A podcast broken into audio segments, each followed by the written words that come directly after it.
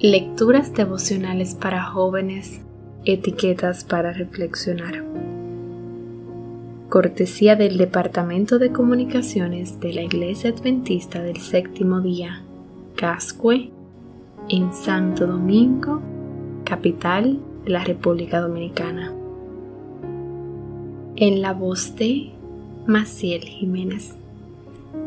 Hoy, 2 de abril del 2021, Simeón el laico. En Lucas capítulo 2 versículo 25 leemos, Ahora bien, en Jerusalén había un hombre llamado Simeón, que era justo y devoto, y guardaba con esperanza la redención de Israel.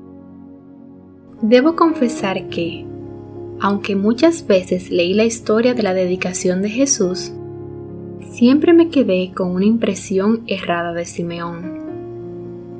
Supongo que, como estaba en el templo cuando los padres de Jesús lo llevaron y él lo bendijo, asumí que era sacerdote o que tenía un cargo similar. Pero no. Que sepamos, este hombre no era sacerdote. Era un laico justo y devoto que tenía una íntima comunión con Dios y recibía mensajes directos del Espíritu Santo.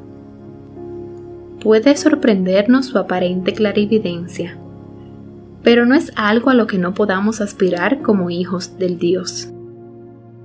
Él estudiaba las profecías y anhelaba ver cumplida la promesa. Realmente esperaba al Mesías. Le habló a María sobre el futuro que le esperaba Jesús y el dolor que significaría su sacrificio. José y María quedaron maravillados con él.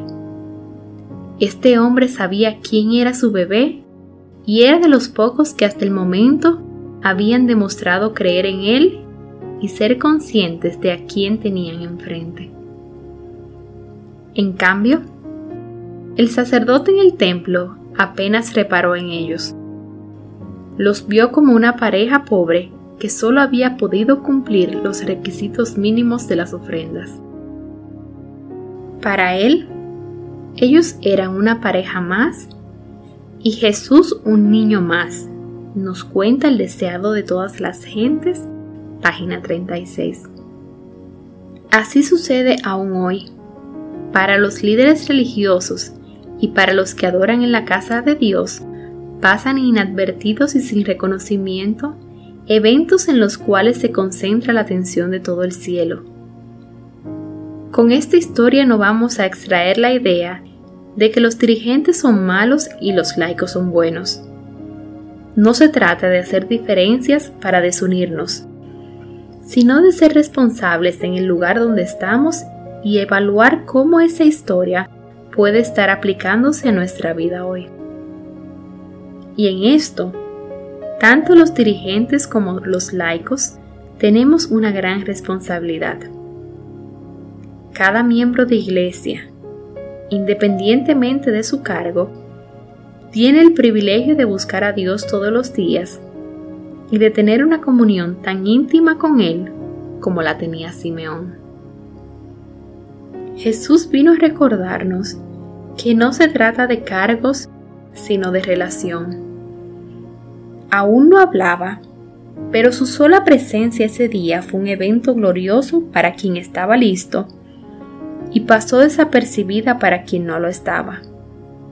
¿Cuál de los dos serás hoy?